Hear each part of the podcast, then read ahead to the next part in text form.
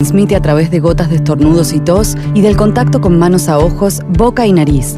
Para saber sobre síntomas y métodos de prevención, entra a buenosaires.gov.ar barra coronavirus.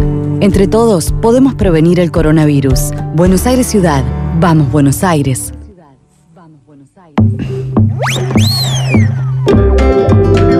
Estás en el aire de la 1110. Estás escuchando Buenos Aires. La 1110. Tu ciudad. Tu radio.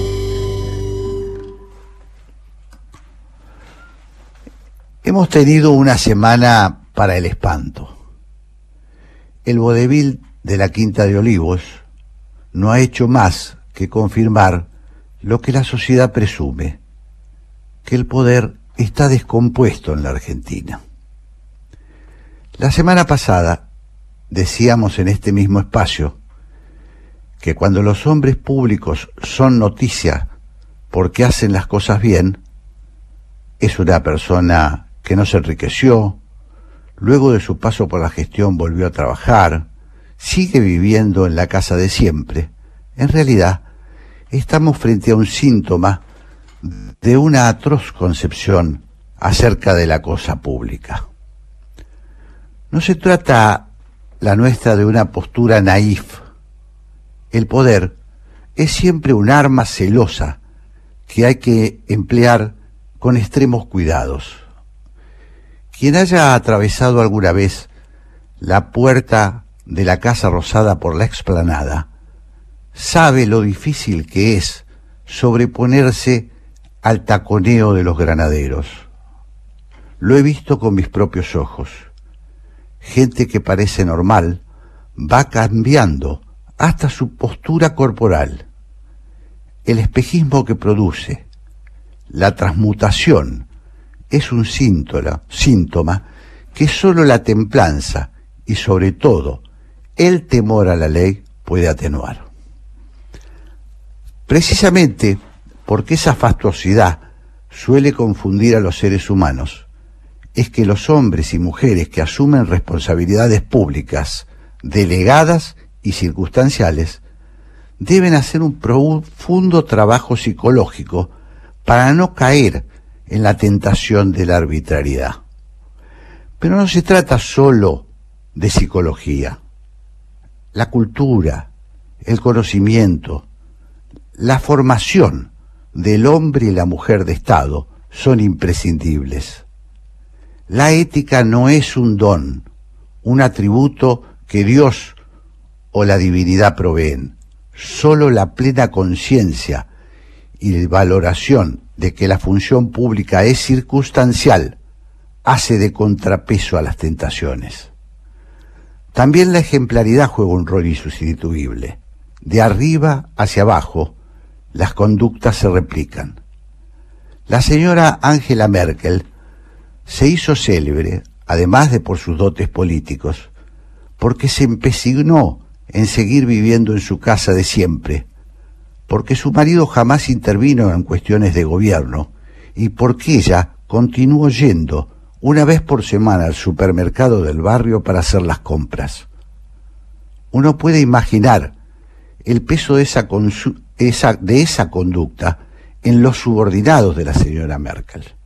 Si ella, jefa de gobierno de una nación poderosa, mantuvo esos comportamientos, imaginemos un ministro o un secretario de Estado de Alemania haciendo jueguitos de poder o revoleando bolsos con dinero o trampeando en una licitación pública.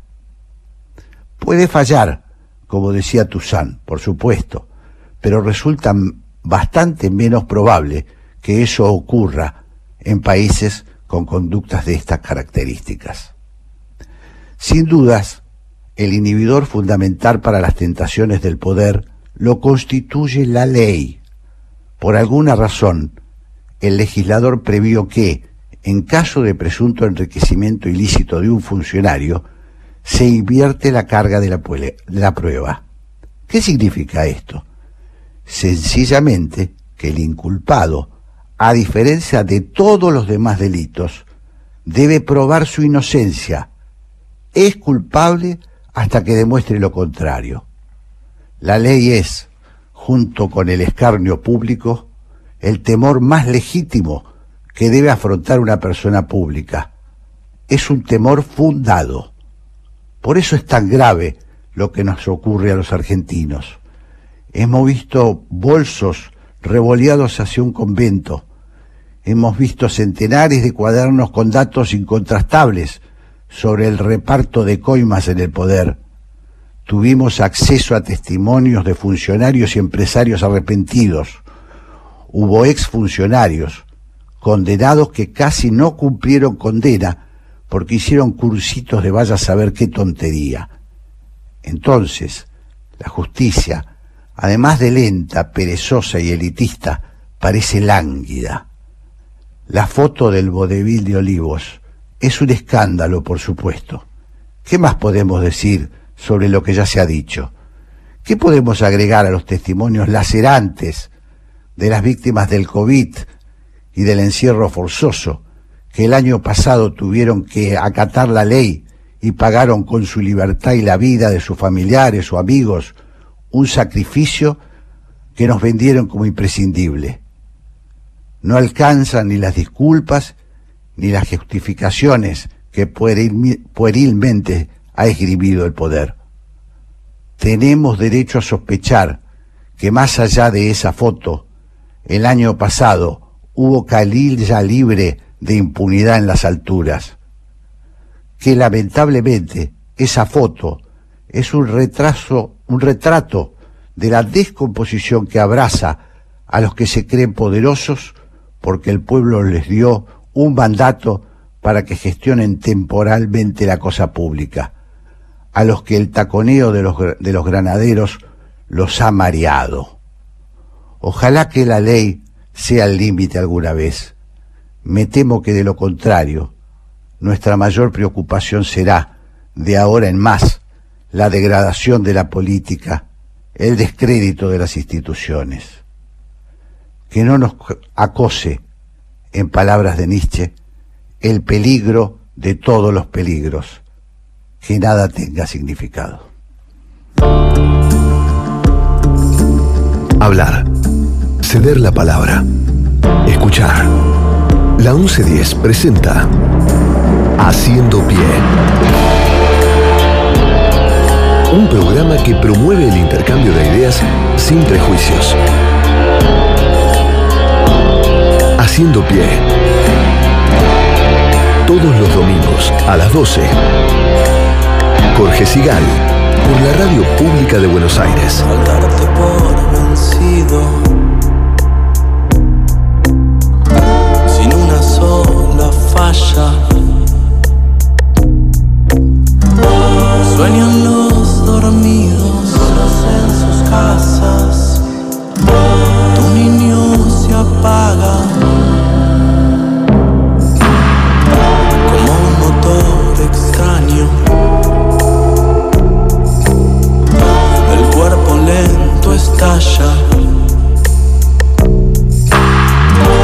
Suenan los estribos. El trote vuelve a casa.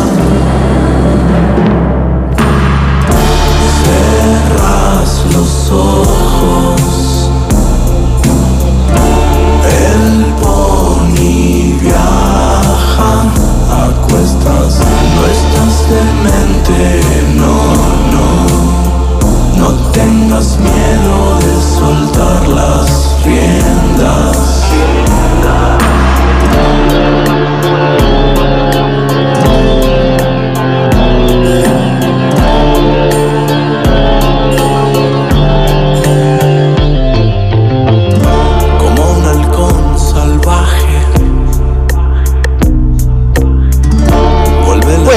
En esta tarde, mediodía, tarde de domingo, como todas las semanas, hacemos presentación de nuestro equipo. Hoy opera Alfredo Alegre, locutora Patricia Lamperti, coordinación de aire Andrés Terrile, producción Gabriel Matera, producción general nuestra protectora Merceditas Laguna coordinación artística, la españolísima Raquel Aparicio. Le voy a dar la bienvenida a nuestra locutora Patricia Lamperti. Hola Patricia, ¿cómo estás?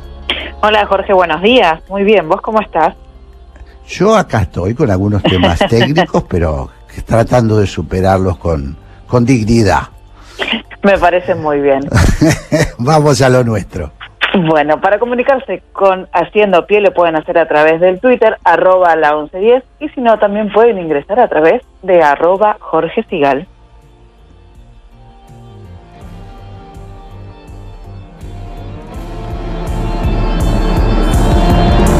Cerras los ojos. Tarde de Itapuá es una curiosa canción.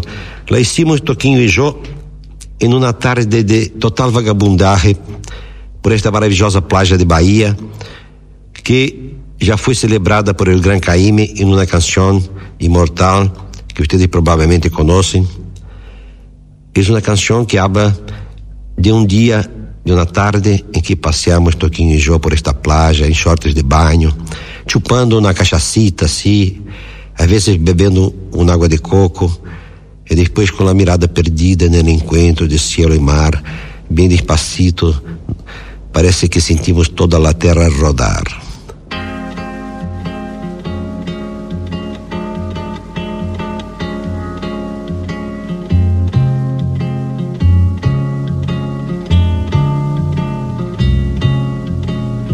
Um velho calção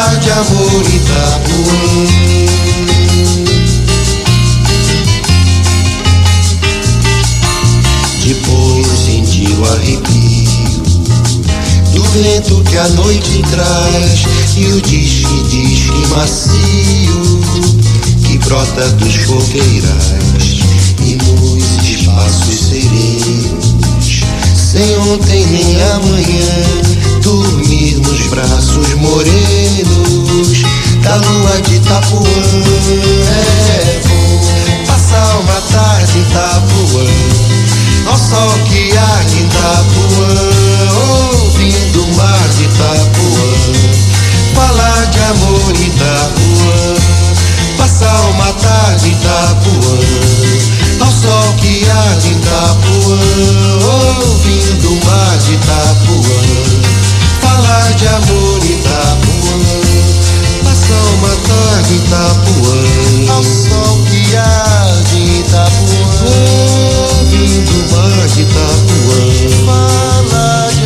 En Haciendo Pie escuchábamos Tardo en Itapoa por Vinicius y Toquinho. Café La República. La hora de la tertulia entre amigos en Haciendo Pie. Con Jorge Sigal y Santiago Kovalov. Hola, soy Graciela Fernández Meijide y el programa que yo conduzco se llama ¿Por qué? Y el por qué es esa pregunta que desde muy chiquito hacemos para indagar y en este caso es sobre la actualidad nacional generalmente, aunque a veces las fronteras no nos detienen y nos vamos un poco más allá. Repito, este programa va los domingos a las 14 horas. Los espero. Conectate con la ciencia jugando y aprendiendo en familia. El Planetario tiene propuestas para todas las edades, que van desde actividades para armar y colorear hasta podcast de entrevistas y curiosidades astronómicas. Ingresa a las redes del Planetario en Instagram, Facebook, Twitter y Spotify o a www.planetario.buenosaires.gov.ar y descubrí el universo desde casa. Café La República. Jorge Sigal y Santiago Kovalov conversan en la radio pública de Buenos Aires.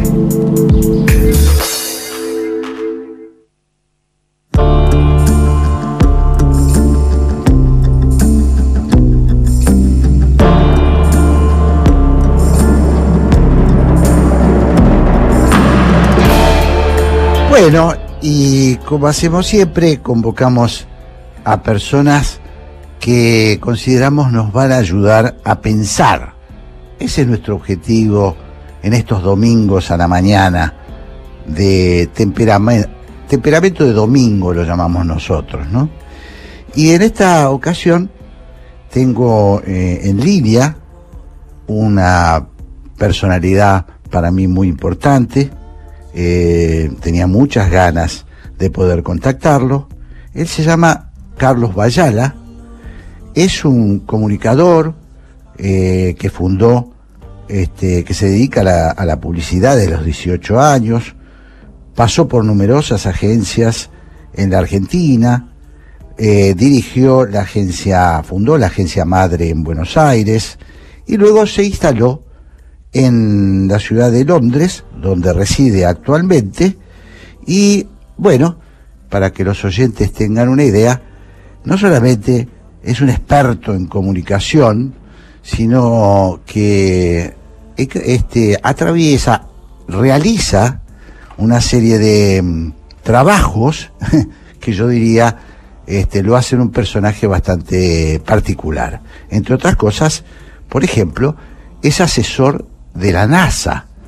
Y otra de las eh, particularidades es que está asesorando a las ex FARC, este, las Fuerzas Armadas Revolucionarias de Colombia, la ex guerrilla colombiana, eh, para el proceso de paz que se está viviendo en Colombia. Estas cosas hace Carlos Bayala, a quien ya le doy la bienvenida. Hola Carlos, me voy a permitir tutearte si no te molesta. Claro, sí, gracias. ¿Me escuchás ante todo primero porque estoy probándome con un auricular que no sé si llega el, mi, mi te audio. Escucho ¿Me escuchas bien? Perfectamente, te escucho perfectamente. Perfecto.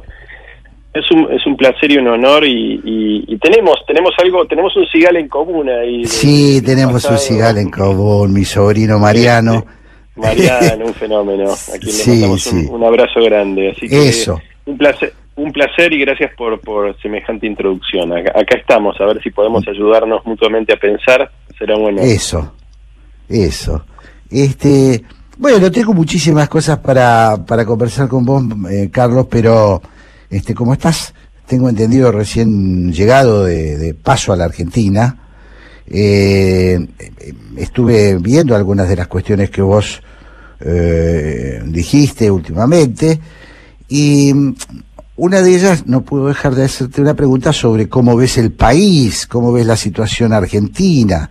Te, leí algo así como que vos habías dicho que, entre otras cosas, que el vacunatorio VIP y la salida del ministro de Salud fueron la peor, el peor desastre que le ocurrió a este gobierno.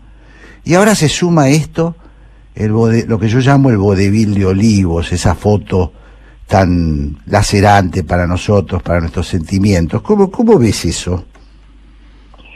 Mira, eh, ante todo tengo que decir algo por, una cuestión de respeto a, estas últimas dos semanas y lo que ha ocurrido. Han sido tiempos muy difíciles. Quise ir a Argentina, pero no pude. Estoy con COVID en este mismo ah, momento. mirá.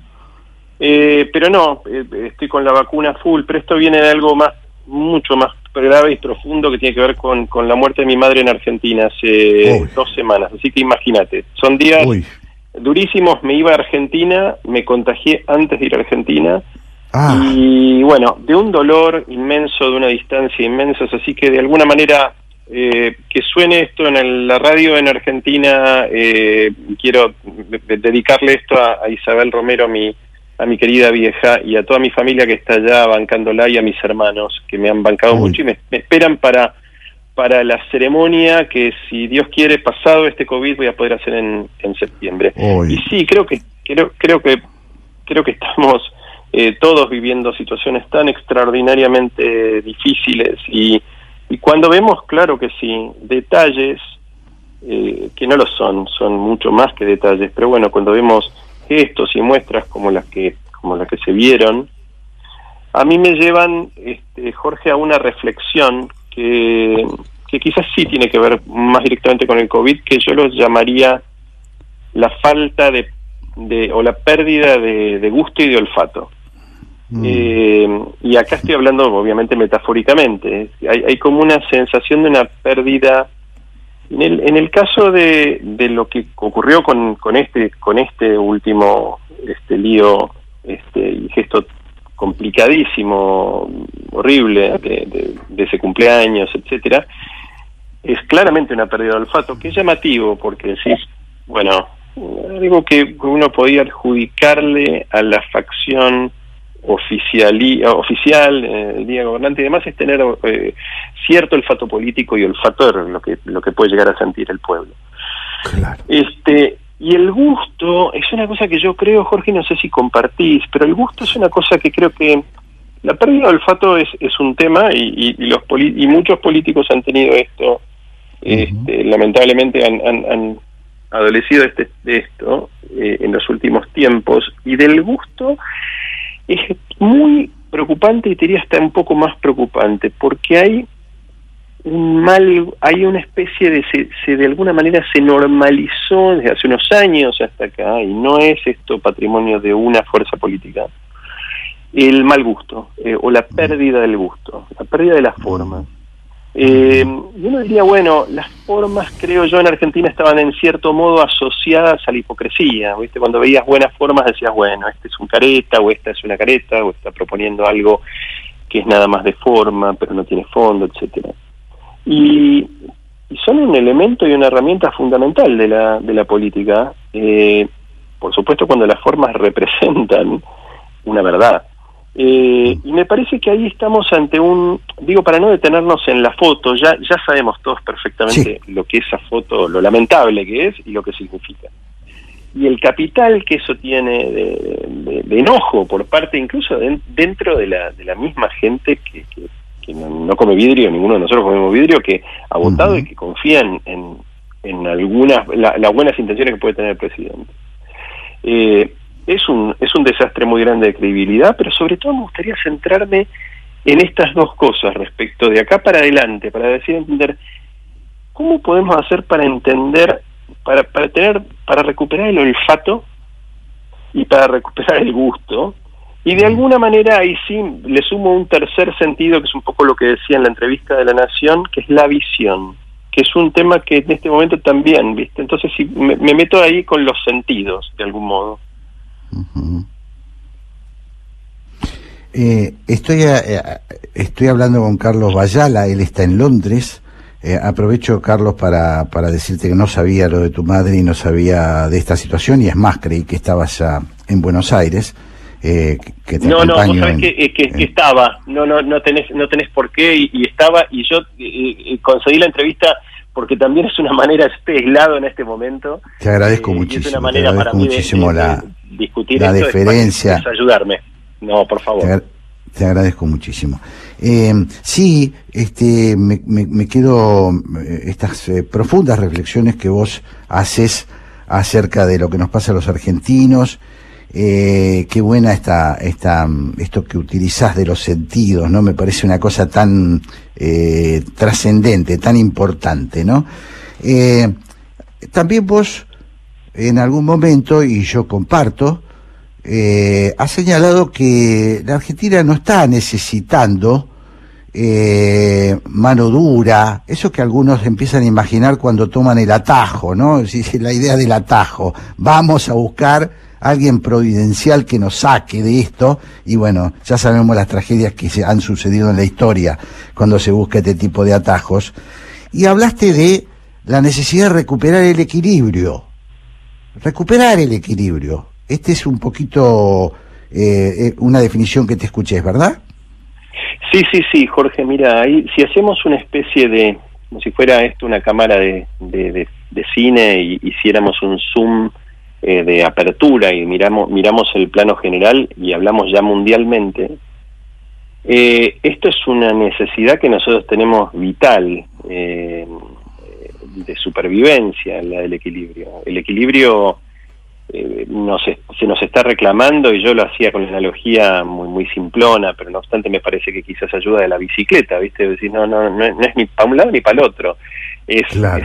es, es en equilibrio y hacia adelante, pero en equilibrio con, con las fuerzas de los dos lados, pero sobre todo teniendo en cuenta que el vector del medio es el que nos va a salvar, el lugar en donde esas fuerzas en cierto modo confluyen y, y, y avanzan.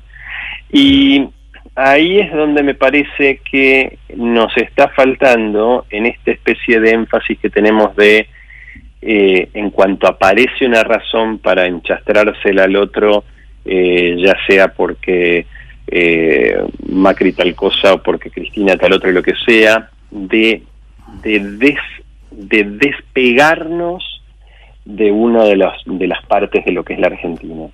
Y creo que en el mundo está pasando algo muy muy parecido y tengo la, la sensación de que lo necesitamos es revisitar eh, lugares que parecen un poco más aburridos, que, que se llevan, que tienen que ver con la prudencia. Sí. Y te digo algo porque a lo mejor, no sé, no sé qué te, qué te parece a vos o qué te, qué- a qué te lleva esto, pero estamos en domingo y es un día de reflexión. Sí. Y estaba, eh, me, me mandaron en, en estos días para, para pasarlo el, el libro de eh, Marco Aurelio, de las meditaciones de Marco Aurelio. Entonces. ¿viste? ¿quién era Marco Aurelio? Los, uno de los cinco emperadores de la paz romana, etcétera, etcétera. Honestamente no tenía ni idea de, de en qué consistían las meditaciones, pero es tan interesante ver cómo un tipo en situación de enorme poder encuentra lugares de en donde hace dos o tres salvedades que me parece que nos vienen bien a todos y a toda la forma de democracia acá en Gran Bretaña, en Argentina y demás, que tienen que ver con eh, cómo hacer para ignorar al chupamedias o la chupamedias, cómo hacer para comprender y abrazar al, a, la, a la opinión distinta y contrapuesta a la de uno e invitar a esa opinión aunque cueste. Y cómo poder, en cierto modo, eh, eh, lograr que la virtud se, se construya desde la tolerancia, que es que es tan, tan difícil. Y esto me lleva a Colombia, Jorge. Claro, en Colombia, mira, una de las cosas que yo veía es la única razón por la que mi colaboración mínima, te digo, como vos bien decís, yo asesoro a la FARC en situación de, de ahora de partido político que se llaman comunes, no pro- desde el punto de vista proselitista, sino para ayudarlos a, a comprenderse en paz, que creo que Claro. es fundamental y son fundamentales como partido, es cómo visibilizarse ellos, los otros, cómo, porque una de las cosas que lleva a una guerra, y eso es lo que más miedo me da en, en Argentina y en, y en la- el momento de crispación que están teniendo tantas democracias, Estados Unidos y demás, es la es el negar al otro directamente, no Mm. mirarlo. Mm. Este, no ver sus señales de noticias, no mirar lo que mira, no mirar a esa otra persona, ni dejarse mirar mucho por esa otra persona, y meterse en estos conos de autoafirmación que tienen que ver con las redes sociales, en donde uno dice, tengo 100 amigos que me eligieron por lo que digo y por lo que hago y porque me conocen, y que yo los elijo seguir también por razones parecidas, que me dicen que sí prácticamente a todo, me ponen que me le gusta lo que voy diciendo, pero eso no es la, la Claro. realidad. Así no es la realidad, ¿no? Claro, claro. Sí, estoy totalmente de acuerdo. Estoy hablando con Carlos Bayala, él es un super comunicador, experto en comunicación y este nos eh, está hablando de estos temas que nos preocupan a los argentinos y preocupan eh, también al mundo. No puedo evitar la tentación eh, de, de, seguir hablando del tema Colombia. Más que el tema Colombia es, te escuché, escuché o leí que vos decís que en lo que vos haces, en, en el trabajo que vos haces, que es muchas veces asesorar a gente importante, este, a gente gravitante. Eh, bueno, hay muchos colegas tuyos que asesoran también a políticos. Y leí también de tus límites.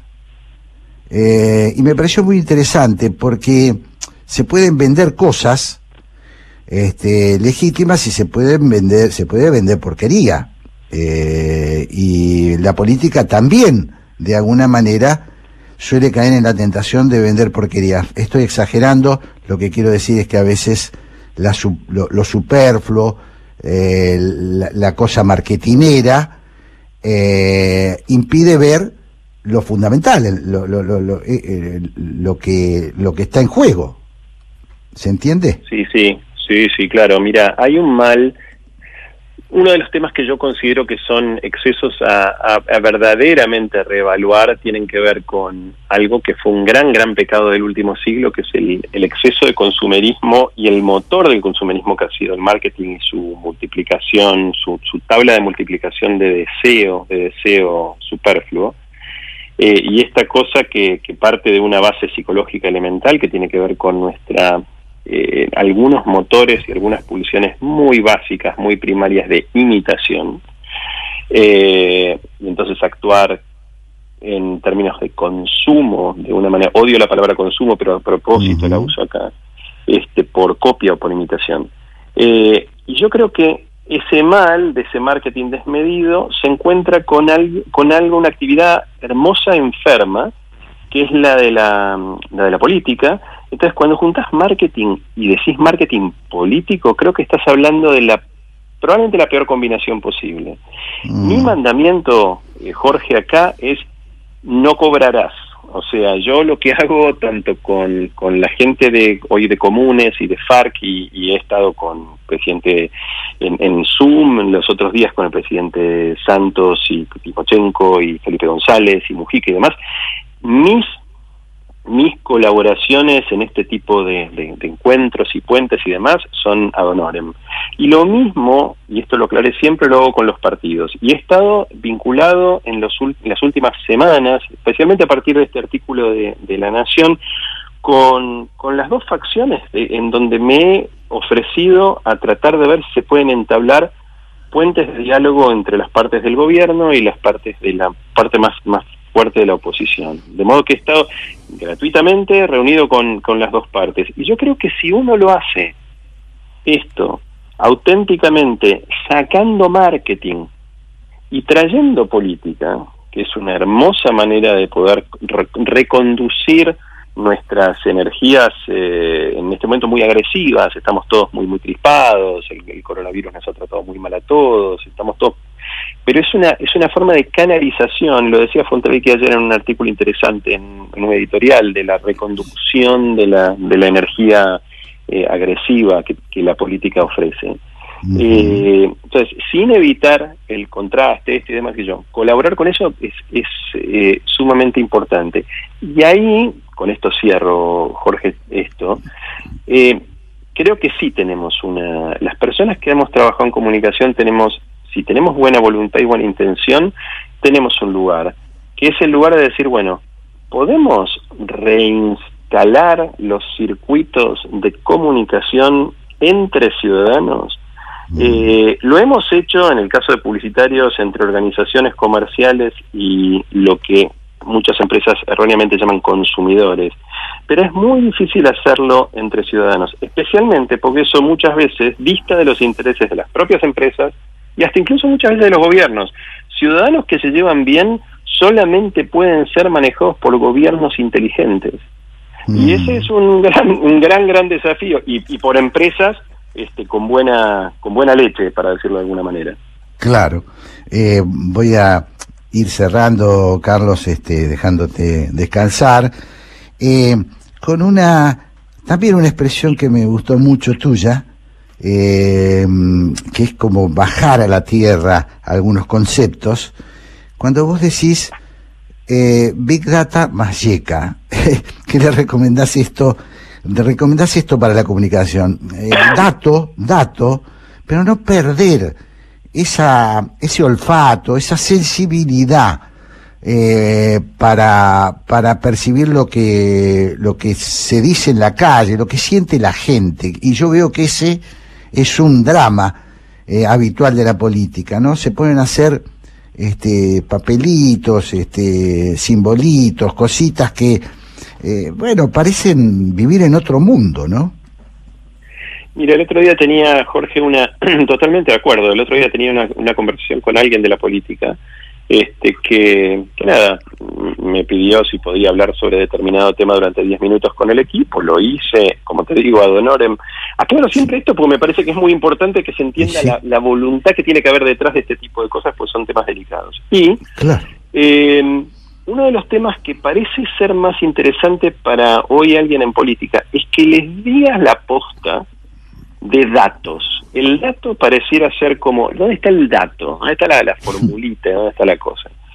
Y gracias a Dios el dato no está. El dato no está en el sentido eh, numérico. Eh, hay data cuantitativa que puede ser importante, por supuesto, pero la data que es más interesante y la que en definitiva es la que te traiciona, la que se da vuelta, es psicológica. Entonces, eh, esa eh, lograr esa dialéctica es algo que no depende ni de un cerebrito matemático, ni de un chico de veintipico de años que programa software, ni de Zuckerberg, ni de la mar en coche, sino de gente con suficiente sensibilidad y también diría con suficiente calle. Y ahí es donde creo que hay dos partidos políticos hoy en pugna. Uno, me animo a decir, que se dice eh, más comprensivo de la calle. Y creo que en cierto modo tienen razón. Que creo que es la parte gobernante hoy de la Argentina. Eso es lo que llama tanto la atención cuando se mandan una cagada tan grande como la que pasó, perdón mi, mi horrible español, Sí, sí. este, como lo que pasó el, el otro día. Y otra que pareciera ser, por una cuestión de raíz socioeconómica y demás, un poco más alejado de la yeca, más allá de que muchos de estas, de estas personas le- lo tienen, y quizás más cerca de, bueno, vamos a ver si tenemos alguna, alguna verdad de laboratorio que nos reemplaza la falta del otro. Y por supuesto que ninguna de las dos eh, respuestas son satisfactorias. Es la fusión de eso. Y ha habido, Jorge, creo yo, Sí. antecedentes muy valiosos de personas que han tenido la humildad de saber, y creo yo y confío que hay una, hay una generación de argentinos confiada de eso, que no se está yendo a Argentina, que se va a quedar, y creo yo que ve, y esto sí es mi mirada positiva, como de alguna manera para cerrar en este minutito, Sí. creo sí yo que nos está escuchando gente hoy, de entre 19 y 30 y pico de años, que está interesada en meterse a la política, que sabe que no es ni por ahí ni por allá. Mm, Y cuando no hay ni por ahí ni por allá, y más o menos se te aparece el medio, se te abre el medio. En eso estoy confiando. qué bueno. Carlos, eh, te agradezco muchísimo y espero que puedas volver rápidamente a Buenos Aires, que superes este cuadro de COVID que, que, que te atacó inoportunamente, como suele pasar, y que puedas este, venir, aunque sea simbólicamente, a despedirte de tu madre. Ha sido, Sí, sí. ha sido un honor tenerte en Haciendo Pie. Jorge, muchísimas gracias. Un abrazo muy grande a vos y a Santiago, que no, no, no lo, he, no lo he conocido aún, pero les mando un abrazo muy grande y ya nos veremos. Gracias. Muchas gracias, Carlos. Hasta pronto. Hasta luego.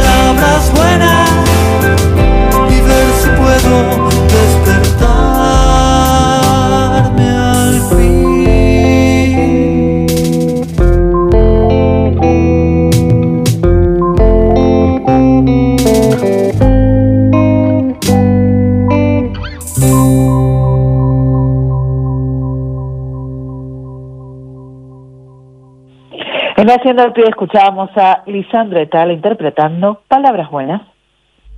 Existe más de una manera de dar vida. 6.000 argentinos esperan. 40 millones. Podemos ayudarlos. Todos podemos dar vida. Comunicate al 0800-555-4628 www.incucay.gov.ar Es un mensaje del Ministerio de Salud, Presidencia de la Nación. Banco Hipotecario actualizamos nuestra app para hacer tu día a día más fácil. Nuevo diseño, más funcionalidades, más información. Consulta, invertí, envía, pedí, paga con QR y mucho más. Banco Hipotecario en tu celular. Descarga la app BH y opera todos los días durante las 24 horas. En el 2021 seguimos viviendo una situación epidemiológica que requiere mantener todos los cuidados. El COVID sigue entre nosotros y resulta fundamental el compromiso de cada uno con el cumplimiento de los protocolos. Es de vital importancia que nos sigamos cuidando como hasta ahora.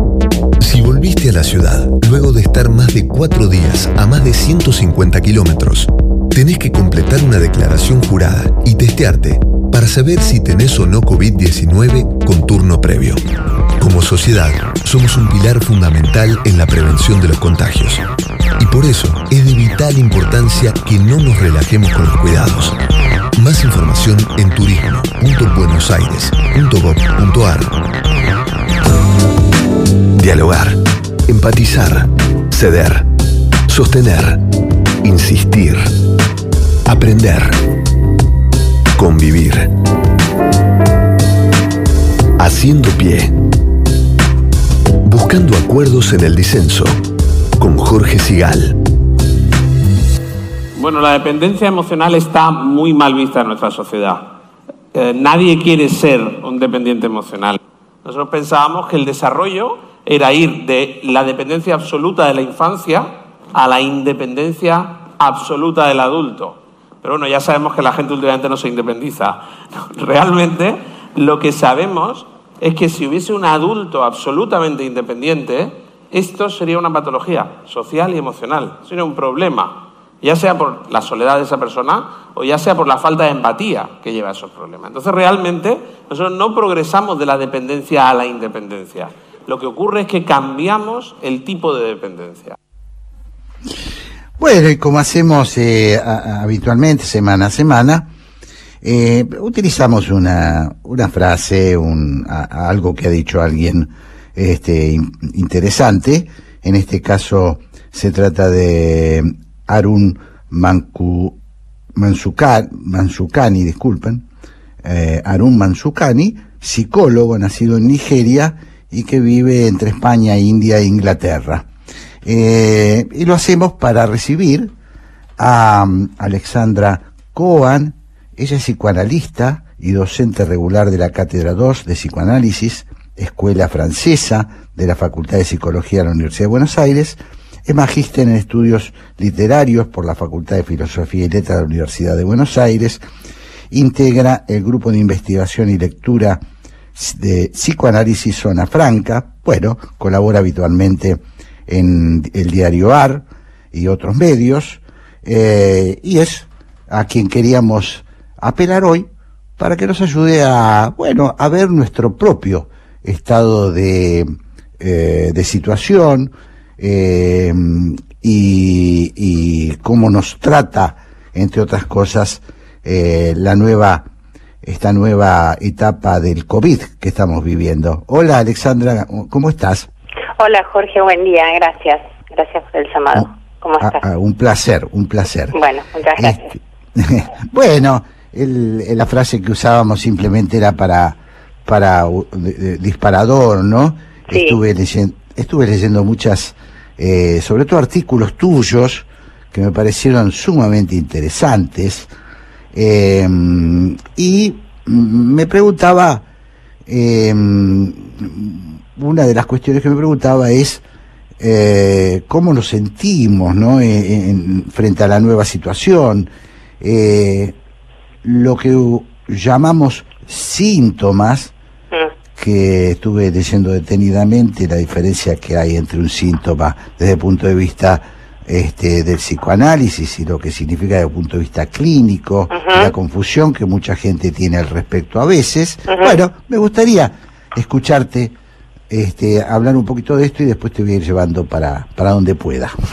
Bueno, eh, es un poco difícil generalizar. A mí no, no me gusta hablar Claro. de, de un estado de situación general porque lo cierto es que eso sería aplanar las particularidades de cada quien, que son muchas, eh, y el psicoanálisis, bueno, estamos acostumbrados a eso, a, a escuchar esa singularidad.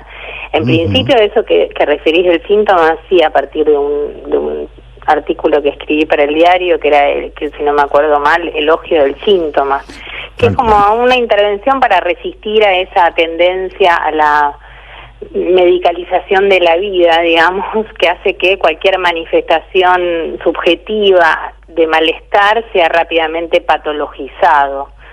Me parece que hay muy poco lugar eh, en, en los discursos, eh, qué sé yo, más comunes, muy poco lugar para alojar el padecimiento, hay todo el tiempo una tendencia a suponer que tenemos que reponernos y seguir para adelante y ese tipo de frases este, un poco Claro. vacías que lo único que hacen es rechazar un padecimiento o un malestar que es constitutivo de, de estar vivos, digamos, ¿no?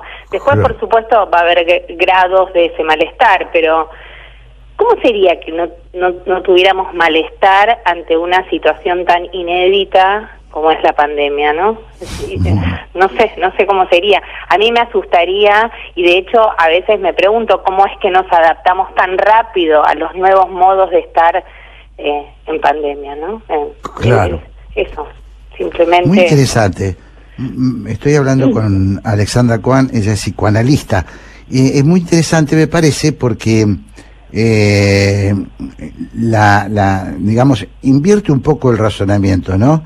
Este, si no tuviéramos nada, si no tuviéramos molestia, si no tuviéramos bronca, si no tuviéramos impotencia, tendríamos un, síntoma, un síntoma patológico, quiero decir, una, sí, una digamos, patología. En todo caso, sí, me, me resultaría llamativo que alguien se adapte absolutamente Claro. y sin ningún eh, sin ninguna resistencia que no no es una resistencia consciente, no digo el síntoma justamente es una resistencia inconsciente. Me parece que hay que volver una y otra vez a ese texto maravilloso de Freud que es el malestar en la cultura, donde efectivamente casi que hay un una, un, un sinónimo no entre entre estar vivos y o al revés vamos a decirlo no hay modo de estar vivo sin malestar digamos no Claro. la, la, la vida implica ese malestar y la cultura es sinónimo de malestar. Eh, Después, como digo, bueno, eh, por supuesto que hay hay grados y grados de esa síntoma, de esos síntomas o de ese malestar y tampoco se trata de hacer una apología del malestar, ¿no? Sino simplemente de darle lugar, porque me parece que patologizar todo el tiempo esas manifestaciones subjetivas lo único que hace es rechazar el malestar y eso efectivamente produce no no es inocuo, digamos, ¿no? Produce daño. Claro, claro. Bueno, eh, si no entiendo mal, Ale- Alexandra, eh, lo que vos estás diciendo tiene que ver con, bueno, con esa idea que tienen algunos de que con una pastillita milagrosa eh, uno anda sonriendo por, por la vida Este, y bueno, lo que hace eso es, este, en realidad, sacarnos un poquito de humanidad. Por supuesto que no estamos descalificando a las este, a las drogas que son necesarias para quienes las necesitan. Exacto, está muy bien esa diferencia que haces cuando uno, digamos, interviene en el sentido de ese aumento estrepitoso que hay del consumo de psicofármacos, no está desestimando, eh, digamos, que haya, que haya casos en los que sí se requieren esos psicofármacos, lo que estamos tratando de ver es cómo se eh, se echa mano a eso como primera instancia, digamos, ¿no? Cómo no se soporta ni un poco diría yo, de malestar, de angustia, de dolor, de tristeza. Después hay que hacer todas las diferencias y bueno, no cualquier tristeza es una depresión, no cualquier eh, eso, ¿no? No, no, no, no se puede deshabilitar la posibilidad de, de habitar un poco de malestar. Eh, hay una tendencia realmente creciente eh, y sobre todo, diría yo, en gente más joven, ¿no? De casi que se va directamente al psiquiatra como primera instancia. Y eh, a mí, por lo pronto, me preocupa porque eso conduce a cierta narcotización generalizada, ¿no? Una especie de anestesia generalizada que, bueno, no sé, a mí como psicoanalista me, no diría que me preocupa, pero en todo caso me llama la atención. Digo, es algo a lo que estoy atenta y me interesa eh, cuestionar en el sentido de preguntar, ¿no? ¿Qué, qué es eso? Claro. Eh, estoy hablando con Alexandra Coan, ella es psicoanalista, y ahora mm, te llevo para otro, para otro de los temas que eh, vos venís abordando y que tiene mucho que ver con el estado eh, de nuestra sociedad o de nuestras sociedades, pero hablemos de la nuestra, que tiene que ver con eh, la, esta tendencia a que hemos reemplazado datos, observaciones, eh, eh, bueno, fenómenos que vemos por juzgamiento, por opinión. Mm, mm. Todo se opina, todos opinamos sobre todo. Sí, sí, sí. que, decime una, tirame alguna este, ideita. Quizás sí. Eh, por suerte son todos temas muy sencillos para tirar una idea sintética. Bueno, no importa. Eh, la verdad, a, Alexandra, lo que yo quiero no es que resolvamos el mundo, sino que la gente, cuando termine de escuchar, que escucharte a vos, que eh, una persona formada e inteligente, vaya y busque libros, y busque información, y lea tus, tus artículos, y bueno, y pueda y pueda ahí sí abundar en, en, en, formación no no está bien. me parece que eh, sí hay una una tendencia a la a la opinología casi diría yo compulsiva en el sentido de que bueno las redes sociales habilitan también esa tendencia que cualquiera puede hablar y decir cualquier cosa en cualquier momento pero eh, digamos no lo que me, lo que en todo caso, alguna vez también creo que escribí eh, en relación a la opinión, es que vomitar opiniones permanentemente, sin detenernos a pensar un poco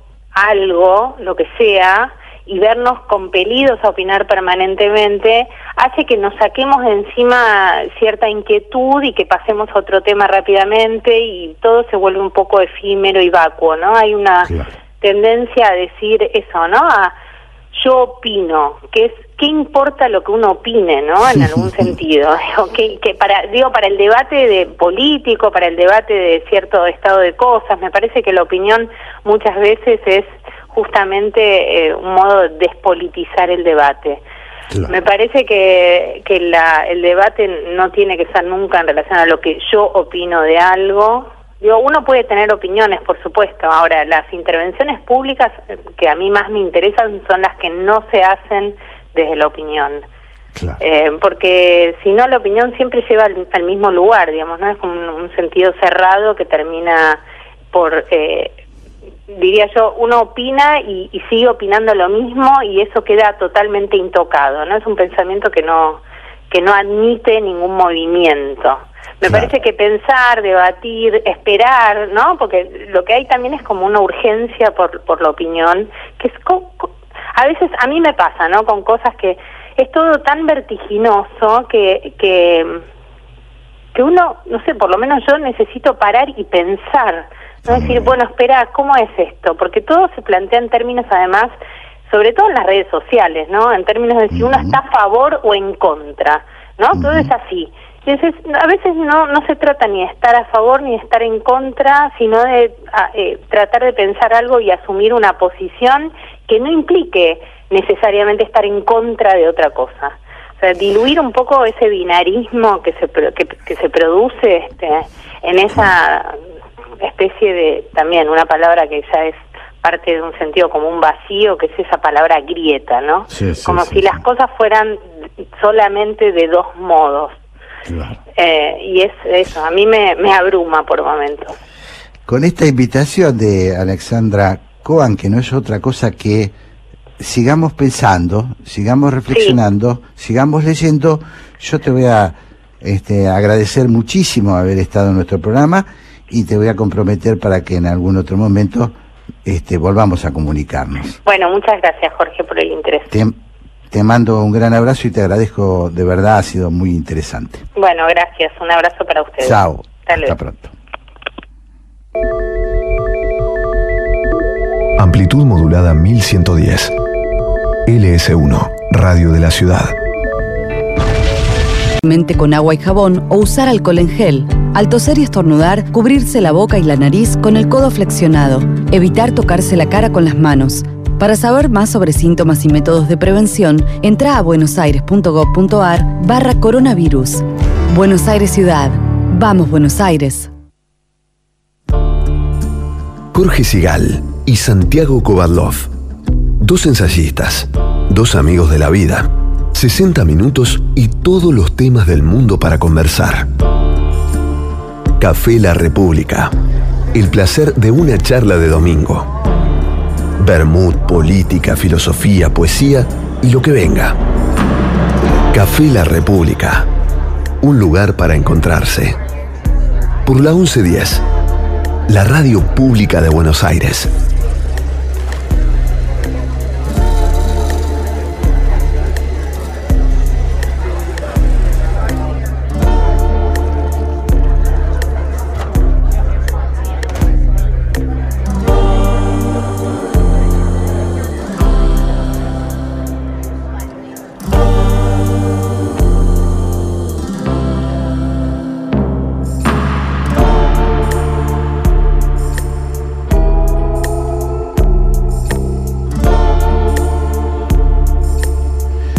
Bueno, y en este, este horario habitual en que nos juntamos en el Café La República con el amigo, filósofo, poeta, este, Santiago Kovadlov, eh, este, bueno, estamos esperando un poquito algún tema de comunicación con él.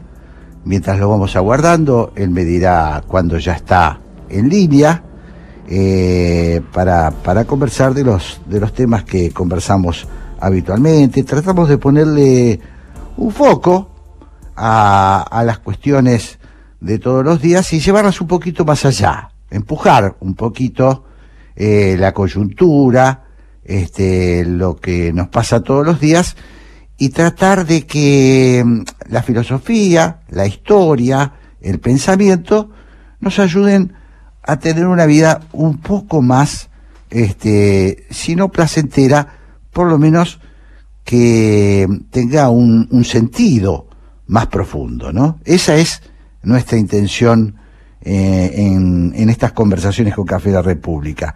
No sé, Santiago, si ya te tengo al aire. No, bueno, indudablemente estamos este, con algún problema eh, de comunicación. Eh, yo diría que, si les parece bien, a nuestros operadores, eh, vayamos a un, a un tema y lo esperamos a, a Santiago Covadlos para poder lanzar este, esta, este capítulo de Café La República. Corazón, dame fuego, toma todo el dinero, no me sigas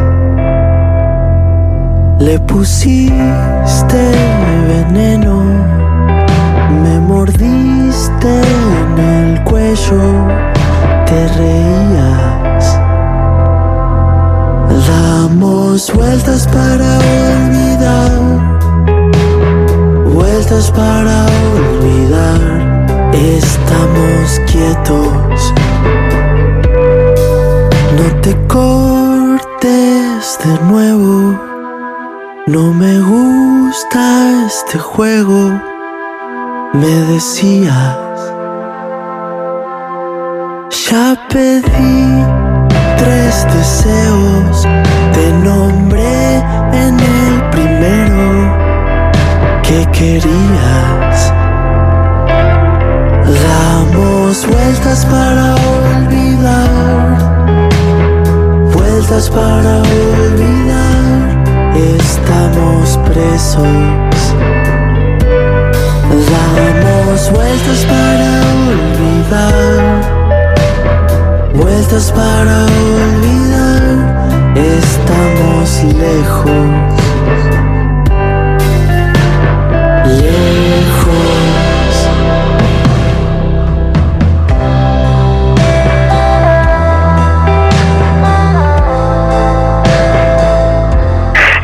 Pie estamos escuchando Francisca los Exploradores con tres deseos.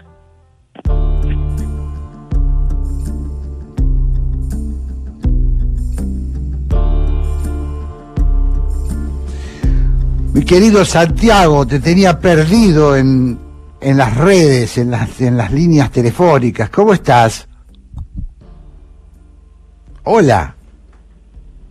Bueno, parece que seguimos este, jugando a este con este con esta incomunicación que nos invade.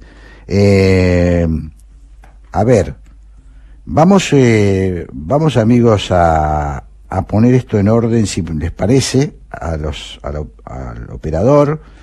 Este vayamos este a completar el- la información del, del tema y entonces sí tratamos de ahí está Hola, Me Jorge. parece que- hola Santiago Aquí estoy extenuado, me abrí camino en una maraña selvática de cable, tecnología, pero Dios mío, este, No no, sabés cómo estaba. callarnos.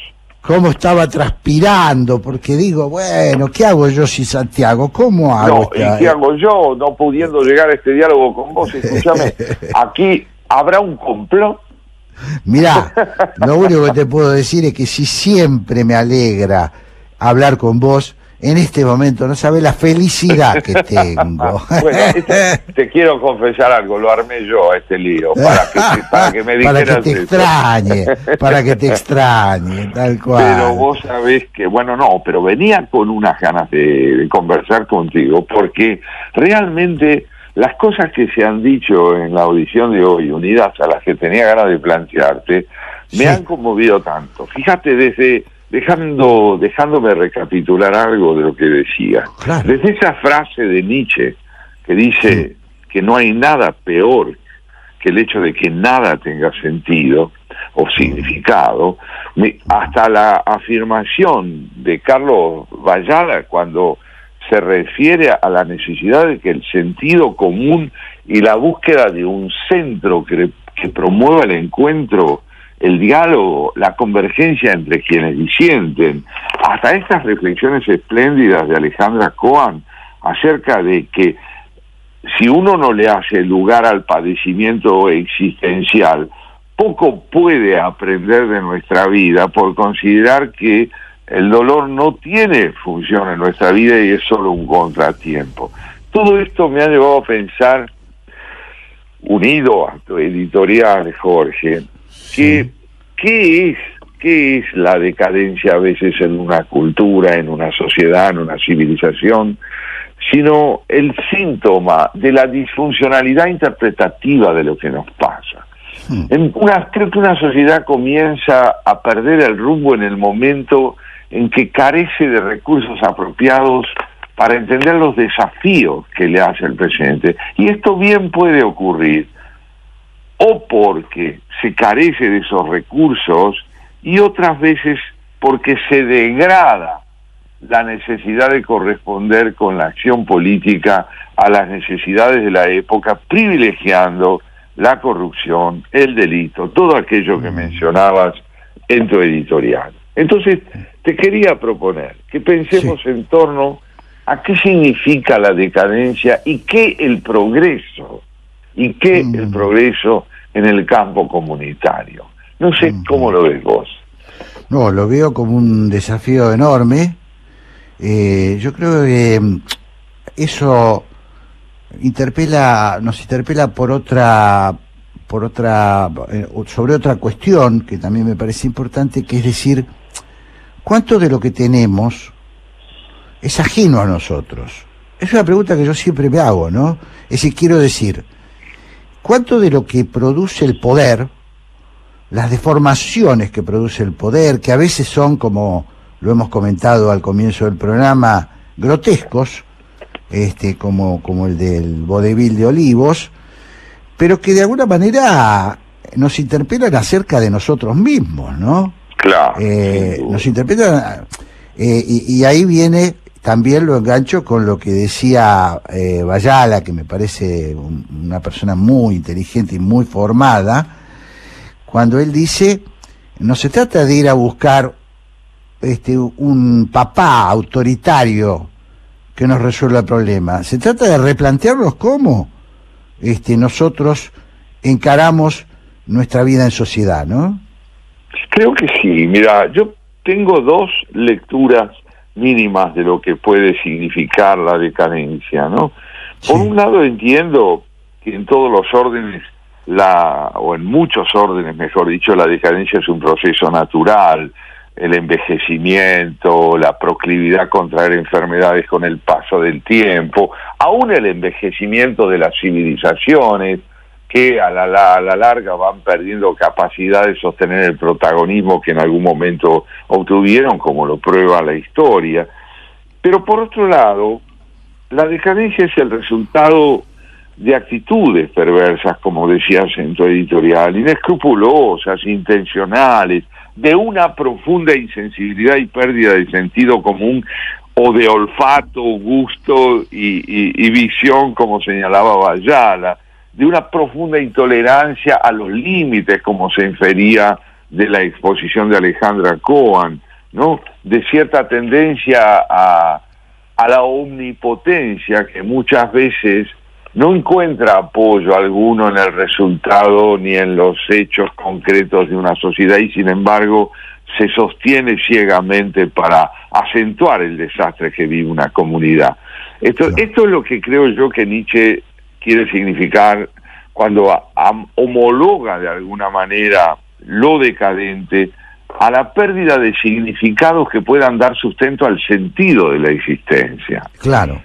O sea que bien podríamos decir, Santiago, eh, y esta por lo menos es una obsesión que yo tengo, que mm, más allá del síntoma del poder, que ya creo que hay coincidencia, no creo sinceramente que no creo, salvo los fanáticos, los ciegos, eh, que, eh, los que no ven, los que no quieren ver en realidad, eh, creo que a nadie puede, puede hoy este, pasa, serle indiferente lo que estos escándalos que produce la política de vez en cuando, o el poder, como me gusta llamarlo a mí más que la política, el poder.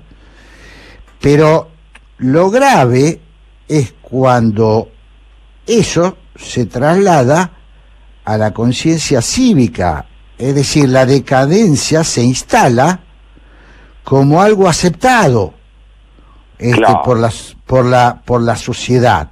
Eh, Me parece que ese es ese es un poquito el gran el gran problema, porque tanto la impotencia como la sensación de que la, la responsabilidad es de otro, eh, bueno, lleva a lleva a profundizar la decadencia. Sí, lo señalas muy bien. Son dos configuraciones de un mismo síntoma, como diría Alejandra Cohen. Mira, tengo esta impresión. Por un lado está señalando la decadencia como la respuesta que ante la dificultad de los problemas privilegia la resignación y la claudicación. Ahí hay decadencia también, social. Y también la hay en la intransigencia o en el fanatismo, que ante los síntomas que está evidenciando el poder de ineptitud para gestionar sus responsabilidades políticas, reniega de la magnitud de los problemas que esa ineptitud evidencia y no concibe lo que pasa como un indicio de una pérdida de rumbo, sino que se empecina en afirmar de alguna manera que se está en camino cuando en verdad se está desorientado. Y entonces, entonces yo te diría que aquí es muy interesante retomar un concepto que planteaba Carlos Vallala, que es la importancia del concepto de centro, el centro. El centro en el orden político es ese espacio de convergencia de quienes no coinciden y que remite a un repertorio de valores compartidos que permiten que la disidencia sea tramitada en el campo de la convivencia, porque el centro es aquel, eh, digamos, escenario donde quienes tienen diferencias pueden concebir su tratamiento como parte de una voluntad común y de un mismo concepto de nación. Porque de lo contrario, como ella bien decía también, el concepto de grieta empieza a evidenciar la inexistencia de política en el sentido más noble de la palabra, que es justamente tramitar al unísono, encarar de manera conjunta todo aquello que, dificultando las coincidencias, no deja de buscarlas no deja de, de, intentar aquello. Mira, una última cosa en este sentido que te quería decir es que Alejandra Cohen, como analista, lo sabe muy bien y todos los psicoanalistas lo saben, ellos tratan a personas que presentan síntomas, dificultades y demás, pero a su vez supervisan su trabajo con otro para ver si la orientación que le infunden o los problemas que tienen que enfrentar pueden desde una mirada ajena a la de ellos ganar más profundidad y ganar más eficacia. Es decir, esta actitud de supeditar las propias opiniones a un intercambio, los propios diagnósticos, los propios pareceres, a la consideración de un tercero, es una actitud profundamente democrática que permite que los riesgos de disfuncionalidad en todo lo que se hace se atenúen y la capacidad crítica crezca. Muy interesante. Te propongo, Santiago, eh, que vayamos a un tema, escuchamos un temita y seguimos hablando de esto, ¿eh? que es muy Así interesante. Lo hacemos, ya lo creo. Vamos.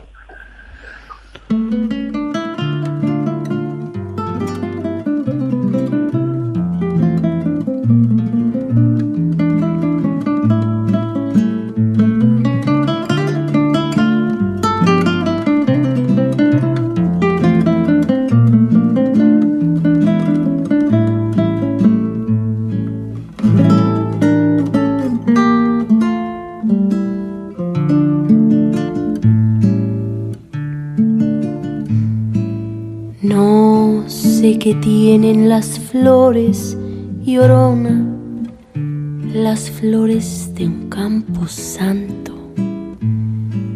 No sé qué tienen las flores, llorona, las flores de un campo santo. Que cuando las mueve el viento, llorona, parece que están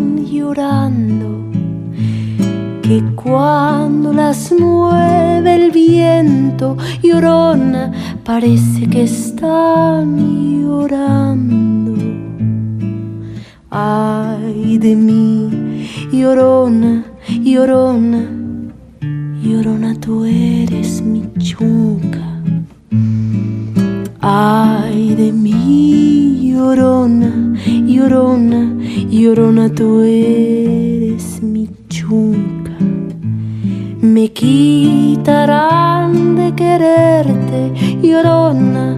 pero de olvidarte nunca. Me quitarán de quererte, llorona, pero de olvidarte nunca.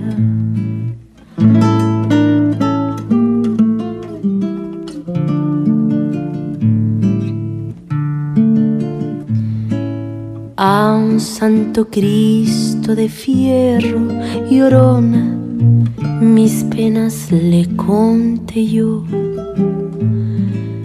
a un santo Cristo de fierro y orona, mis penas le conté yo. ¿Cuáles no serían mis penas y orona que el santo Cristo lloró?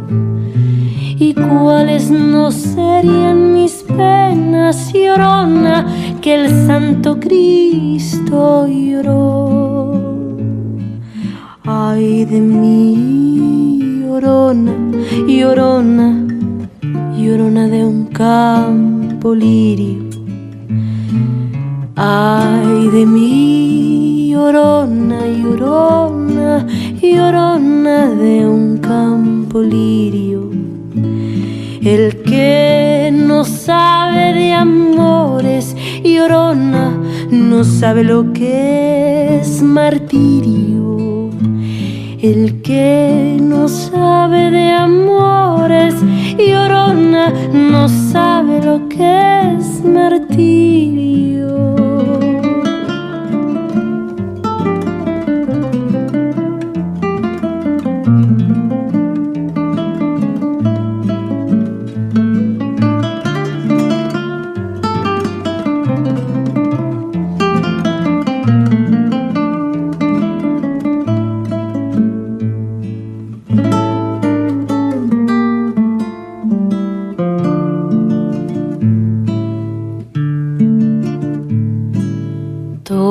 Todos me dicen el negro llorona, negro pero cariñoso. Todos me dicen el negro llorona, negro pero cariñoso. Yo soy como el chile verde, llorona, picante pero sabroso. Yo soy como el chile verde, llorona, picante pero sabroso. Ay de mí, llorona, llorona, llorona, llévame al río. Ay, En Haciendo de Pie escuchábamos a Natalia Lafourcade haciendo La Llorona. Jorge Sigal y Santiago Kovadlov en Haciendo Pie.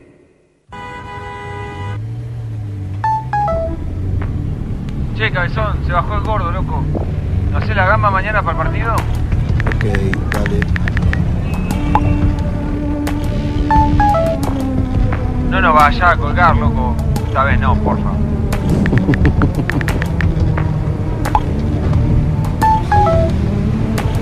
Amor, el bebé está despierto, esperándote. ¿En cuánto llegas?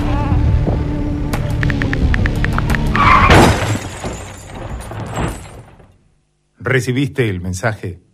El celular al volante mata.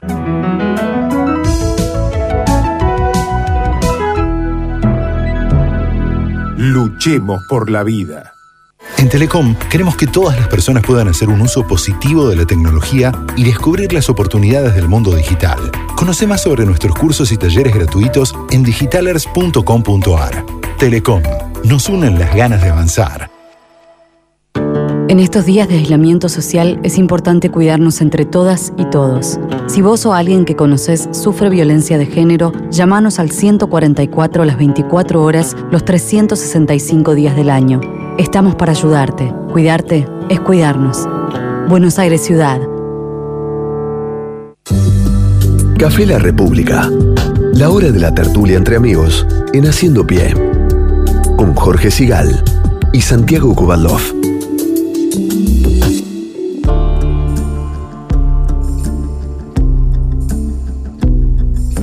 Bueno, seguimos, Santiago. Estábamos Sí, hablando cómo del, del, del concepto de lo que nosotros imaginamos que es la decadencia, tratando de sostenerlo en, en hechos, en, en razonamientos, en pensamientos, ¿no?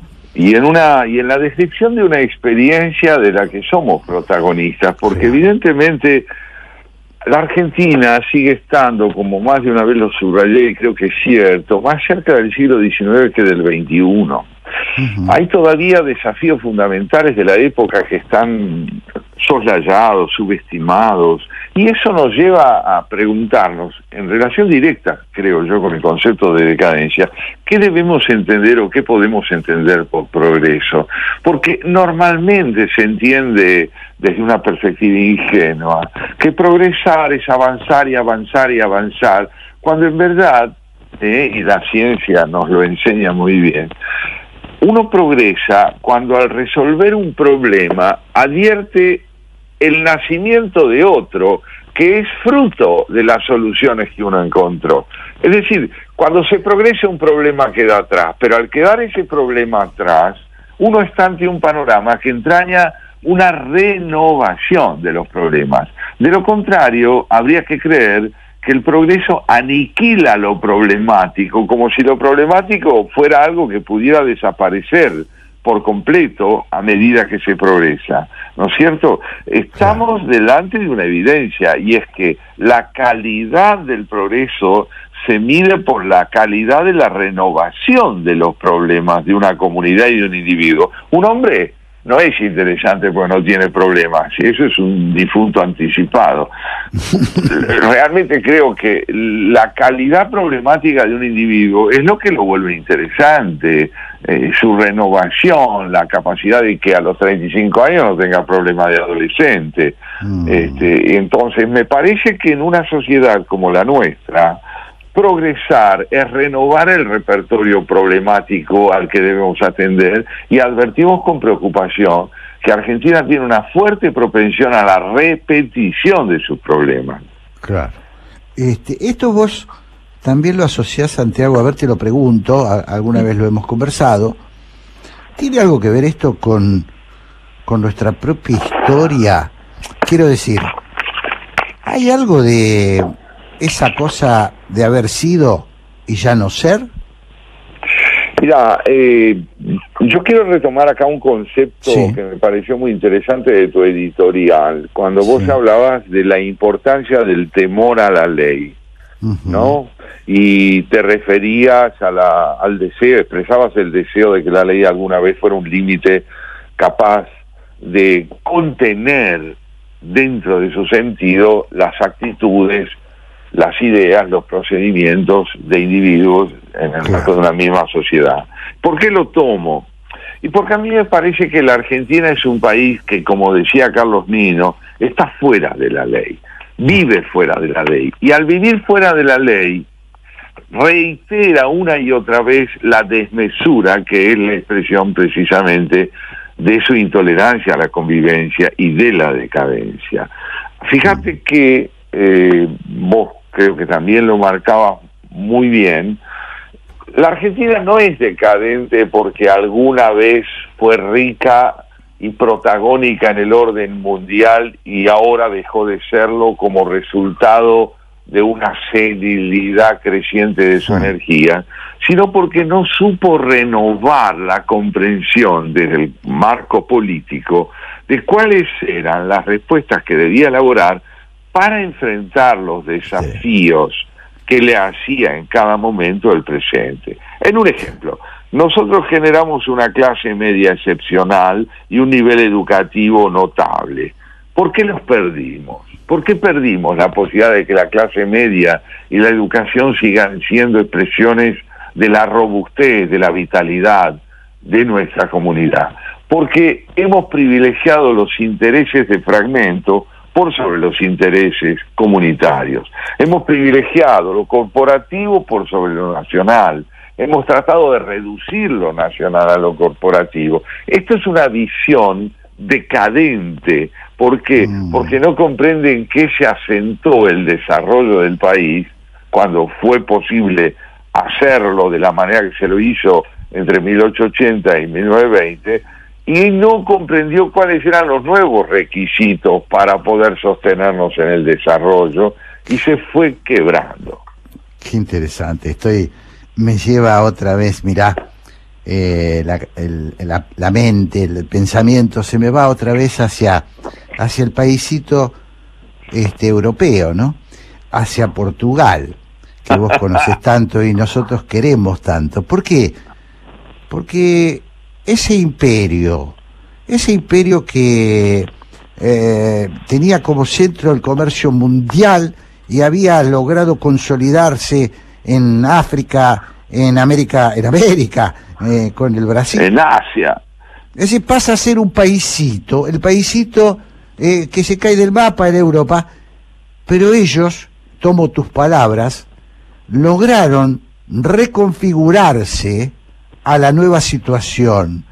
Lograron este, lo que no logran muchos, que es, por ejemplo, un nivel de acuerdo eh, que, los, que los, les permite eh, llevarlos a la senda del progreso. Es decir, que efectivamente, con esto confirmo, que no se trata de pasado de grandeza y de presente de decadencia, sino de saber crecer, Eh, en el sentido mirá, no económico, ¿no?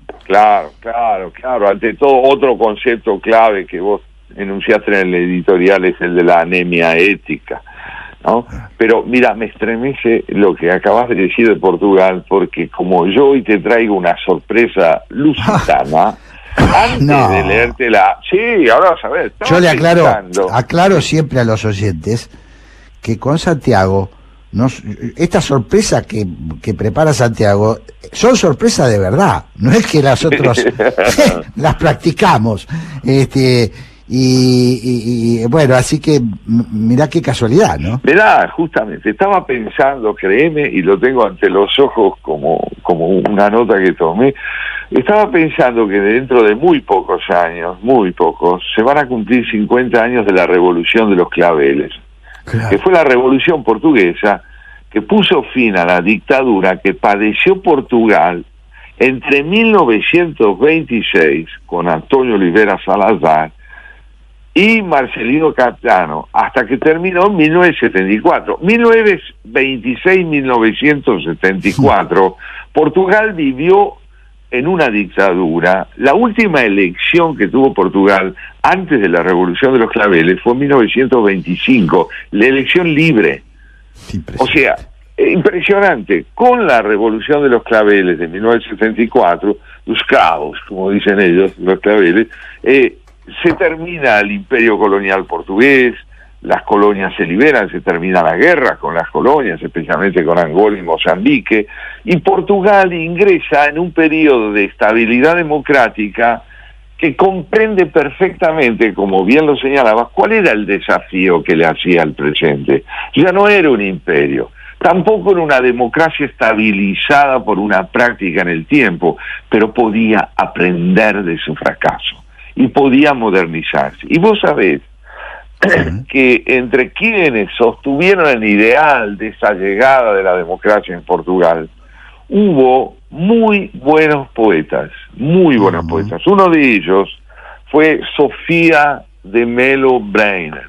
Sofía de Melo Breiner, que murió en el año 2003, a quien yo conocí en Portugal, escribió poemas conmovedores sobre el país en el que le tocaba vivir bajo la dictadura, ella murió con 84 años en el año 2003, y el país en el que hubiera querido y quiso y pudo finalmente vivir gracias a esta revolución que tuvo lugar y que reinscribió a su patria en el terreno de los proyectos de aprendizaje democrático, primeramente con Mario Suárez y después con los gobiernos sucesivos. Bueno, te- la sorpresa de hoy es un poema de ella que se llama justamente Patria. Qué lindo, a ver. Y dice así, bueno, yo lo traduje no al castellano, pero en mi versión dice así. Por un país de piedra y viento duro, por un país de luz perfecta y clara, por el negro de la tierra y el blanco del muro, por los rostros de silencio y de paciencia que sobre los huesos fue tallando sin prisa la miseria con el rigor de una larga condena irrefutable, y por los rostros iguales al sol y al viento, y la limpidez de las palabras tan amadas, dichas siempre con pasión, por el color y por el peso de las palabras, por el concreto silencio limpio de las palabras, donde se alzan las cosas nombradas, por la desnudez de las palabras deslumbradas, piedra, río, viento, casa, llanto, día, canto, aliento, espacio, raíz y agua. Ah, mi país, mi país y mi centro. Me duele la luna, me solloza el mar y el exilio se inscribe en pleno tiempo. Oh, desgarrador, ¿no? Este escrito, ¿no es cierto? En plena, en plena presión, bajo la presión de una dictadura que parecía interminable, y sin embargo, cuando llega la revolución de los claveles, ella, siendo ya una mujer eh, grande, pero todavía joven, integra justamente ese grupo de intelectuales portugueses que supieron dar batalla, no solo a través de la resistencia a la dictadura, sino de una conciencia clara que implicaba ir aprendiendo hacia dónde debía orientarse el futuro de su nación para que el aprendizaje de lo ocurrido pudiera ser capitalizado. Es eh, interesante, esto es lo que yo creo, ¿no? Que se asocia con lo que Todorov llama la verdadera insumisión, ¿no? La Es decir, insumisión. la insumisión, no aceptar, pero a la vez oponerse pacíficamente a, a la arbitrariedad. Eh, claro, y eso, un ideal de convivencia. claro, y, y- y bueno, siempre nos sorprendemos, siempre hablamos de Portugal, además, porque tanto por razones diferentes, vos y yo sentimos Sí. un cariño enorme este por, Por ese país. Pero bueno, esa revolución de 1975, además, es una excepción, porque una revolución que fue encabezada por militares.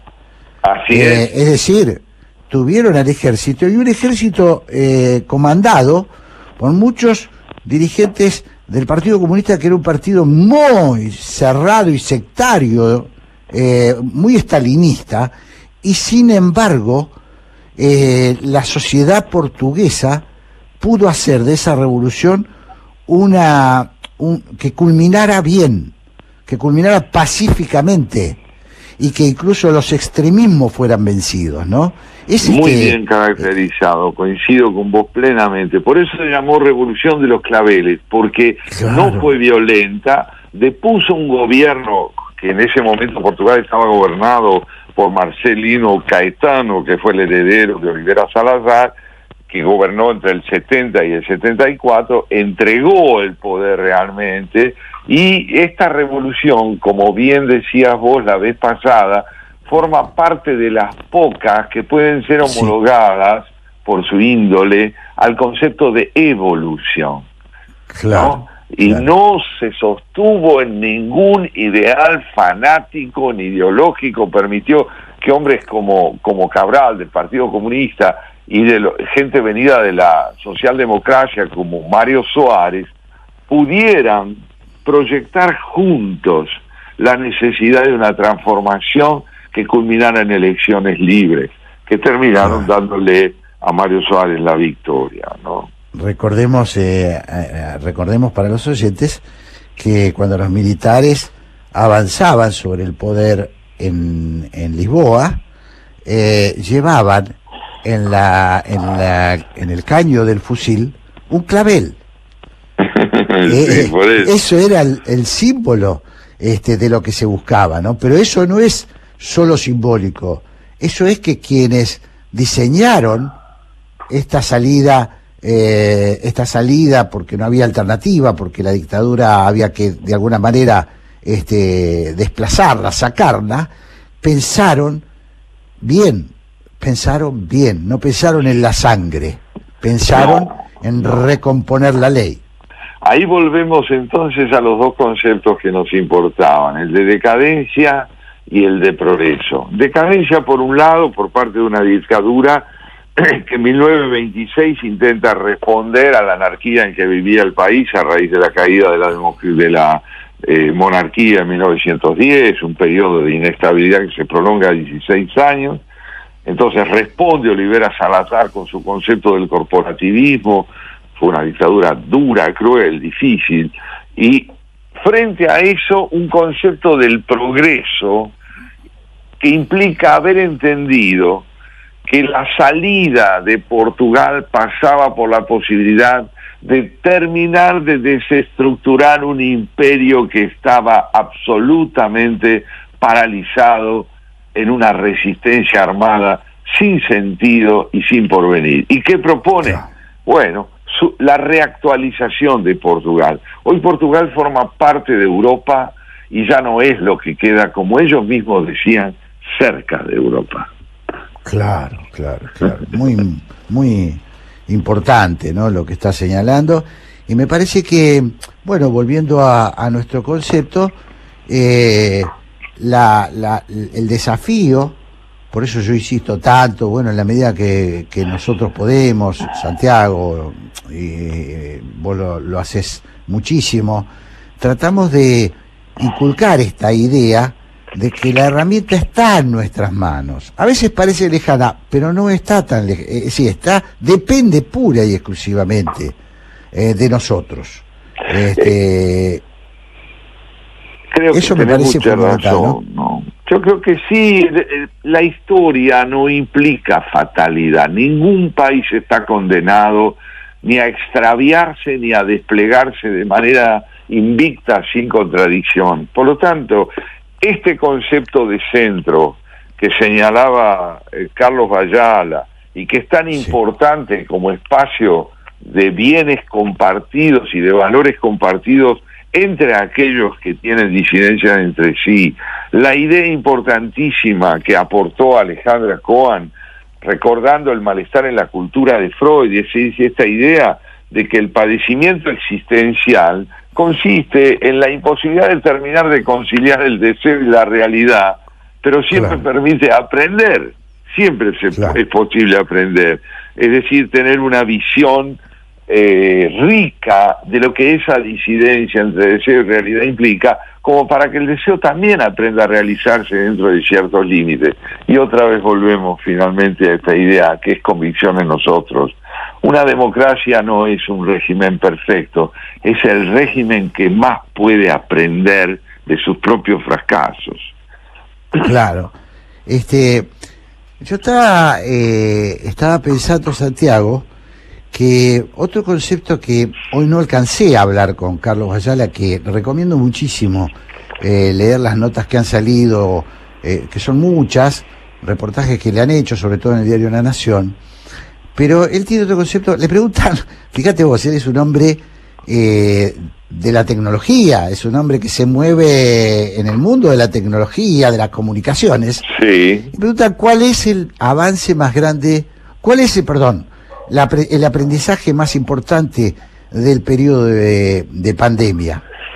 Y entonces él dice, claro, uno está esperando que él diga el Zoom, ¿no? Este, el podernos, el podernos comunicar más por teléfono. Dice, no, el, el avance más serio, el avance que yo veo más importante, es cómo eh, acercó a los vecinos, a cómo obligó a ver cosas que antes de la pandemia por ahí no veíamos, que es el tipo de al lado, el tipo de enfrente, el tipo al que necesito, porque estamos compartiendo la, la desolación. Y entonces, para él, descubrir eso es más importante que el Zoom, que ayuda, en todo caso, nos ayuda a hacer una vida moderna más este, práctica, menos, eh, menos traumática. Eh, me, parece, me parece que tiene que ver con lo que estamos hablando. ¿Cuánto tiene que ver? Fíjate vos que una de las tragedias que vive nuestro país a raíz del COVID es el desinterés por el prójimo, sembrado desde conductas que desde el poder privilegiaron otros intereses que el de la salud. ¿Cuántos muertos se, pudi- se podrían haber evitado si se hubiese privilegiado ante todo al prójimo y no necesariamente la ideología o los intereses comerciales que ellas ocultaron? Ese prójimo al que Carlos Ayala se refirió, Ayala se refirió y al que ahora vos también volvés a referirte, no es sino aquel que en trato con él me constituye a mí mismo. porque uno se constituye en el encuentro con otro? Ese encuentro no necesariamente es coincidencia, es demanda de cercanía recíproca, posibilidad de aproximarnos a él para advertir hasta dónde estoy presente yo también, porque la- el sentido de mi propia presencia viene dado por el acogimiento que la mirada del otro hace de mí. Entonces todo esto, que parece una ensoñación retórica, cada vez se hace más evidente como necesidad, allí donde la disfuncionalidad del poder nos ha llevado a entender qué índole de amenaza es el tipo de decadencia que nos compromete a nosotros. Bueno, y hablando de encuentros, si te parece bien, Santiago, vamos al encuentro de Graciela y Pablo Marmorato para hacer el pase este hacia el por qué. La pregunta que todos los domingos hace nuestra querida amiga Graciela Fernández Vigide. Si te parece bien, vamos. Jorge Sigal y Santiago Kovadlov en la 1110. Hola, soy Ezequiel Fernández Murs y con Andrés Burgo y con Alejandro Wall hacemos Era por Abajo, los viernes de 20 a 22. Era por Abajo es un programa de deportes y el deporte es nuestra gran excusa para hablar de la vida. Deportes, debates, opiniones y entrevistas. Escuchanos todos los viernes de 20 a 22. 2021 seguimos viviendo una situación epidemiológica que requiere mantener todos los cuidados. El COVID sigue entre nosotros y resulta fundamental el compromiso de cada uno con el cumplimiento de los protocolos. Es de vital importancia que nos sigamos cuidando como hasta ahora. Usa el tapabocas en todo momento, cubriendo nariz y boca. Lávate las manos regularmente y usa alcohol en gel. Si te reunís, que sea en espacios abiertos. Mantengamos la distancia de 2 metros entre las personas. En zonas gastronómicas, no olvides hacer uso del alcohol en gel y no compartir vasos ni cubiertos. Como sociedad, somos un pilar fundamental en la prevención de los contagios. Y por eso es de vital importancia que no nos relajemos con los cuidados. Más información en www.buenosaires.gov.ar barra coronavirus. Café La República. Jorge Sigal y Santiago Kovadlov conversan en la radio pública de Buenos Aires.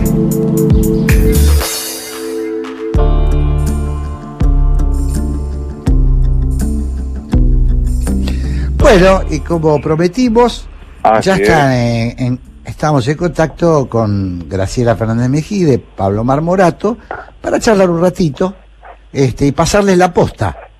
Sin duda, y darles la bienvenida a los dos, queridos amigos. ¿Cómo Muy están? buenas tardes, ¿cómo están? ¿Cómo andan Muy ustedes? bien. ¿Qué tal? Bien, aquí y proponiéndoles a ustedes que se sumen a esta conversación tan intensa que estábamos teniendo con Jorge sobre dos conceptos aplicados a nuestra realidad, que son las nociones de decadencia y progreso. ¿Qué entendemos por uno y por otro? Y sobre todo, ¿cómo les suena a ustedes, Graciela, esta posibilidad de que nuestro país sea mirado desde el plano sintomático como expresión de una decadencia notable en algunos aspectos y del punto de vista del progreso, de la conciencia, de una transformación indispensable. Ay, ay, ay. Este, tema que uno dice, sobran los ejemplos de lo Sobran. primero. Sí, sí. qué, qué lástima, ¿no? Sí, Pero en fin, este, sí, la decadencia supone que antes se estuvo en un lugar que todo el mundo apreciaba, porque si no, no, no, no tenés de dónde decaer. Te estás refiriendo, obviamente, a nuestro país, eh, por lo menos es- es lo que nosotros manejamos, es decir, este, uno podría decir que en algún momento se la consideró al nivel de Canadá, de Australia y países semejantes en su capacidad de ser países este, locomotoras. ¿eh? Así es. a otro. Sí, sí. Y, y, y no hace falta, Graciela, ir a, al mejor momento económico de la Argentina, basta con irnos hacia los 70, hacia fines de los 60, comienzos de los 70, para decir que la Argentina tenía un, un nivel de crecimiento, de estabilidad de su población, tenía un proletariado eh, muy exitoso, muy, muy, que, Ese es el tema, ¿no? muy pujante, ¿no? Claro, es el tema. Cuando vos decís el proletariado, inmediatamente uno piensa el peronismo como partido que se las había, que, que- que lo representaba. Porque le dieron las circunstancias, porque fue el momento, porque fue la habilidad de Perón, su líder, eh, porque, bueno, por lo que sea, pero la verdad es que así como el radicalismo había integrado a la clase media a través del sufragio, y lo hizo incluso revolucionariamente, ¿no? Este, uno puede decir que el otro nivel de integración fue de ese proletariado con el ingreso de los que trabajaban en las zonas rurales más alejadas a las Ujú. industrias. Se crearon, hoy cuando se habla de primer cordón, segundo cordón, tercer cordón, hablando de la capital federal y los sucesivos este, poblaciones que se instalaron alrededor de ella, estamos hablando de, sobre todo en el segundo cordón, ¿no? De urbanizaciones que se hicieron después de las villas. Claro. Y eso es toda integración. Era toda integración. Y le- tal vez incluso uno tendría que pensar por qué hubo tanto. Un tema fue el trabajo, cierto, pero otro tema venía de antes, que era la educación. Está, a esos dos temas nos referíamos también como las dos grandes víctimas de este proceso de involución del país, la caída del trabajo y la pérdida del significado de la educación como generadora de civismo en el orden social y de una subjetividad más rica en el orden personal. Sí, claro que sí. este, no, hay, no, no hay que insistir demasiado para darse cuenta. Eh, Mucha gente de los que hoy eh, este, están ejerciendo trabajos importantes o son candidatos, todos dicen yo soy hijo de la educación pública. Y lo dicen como si tuvieran una cocarda. Y sí, y sí, es. es un orgullo muy grande, claro. Somos hijos de la educación este, pública, yo por lo menos Claro. también. acaba, de, somos. acaba de cumplir 200 años la Universidad de Buenos Aires. Somos un país que con una universidad además muy importante, ¿no? Sí, claro que sí, claro que sí.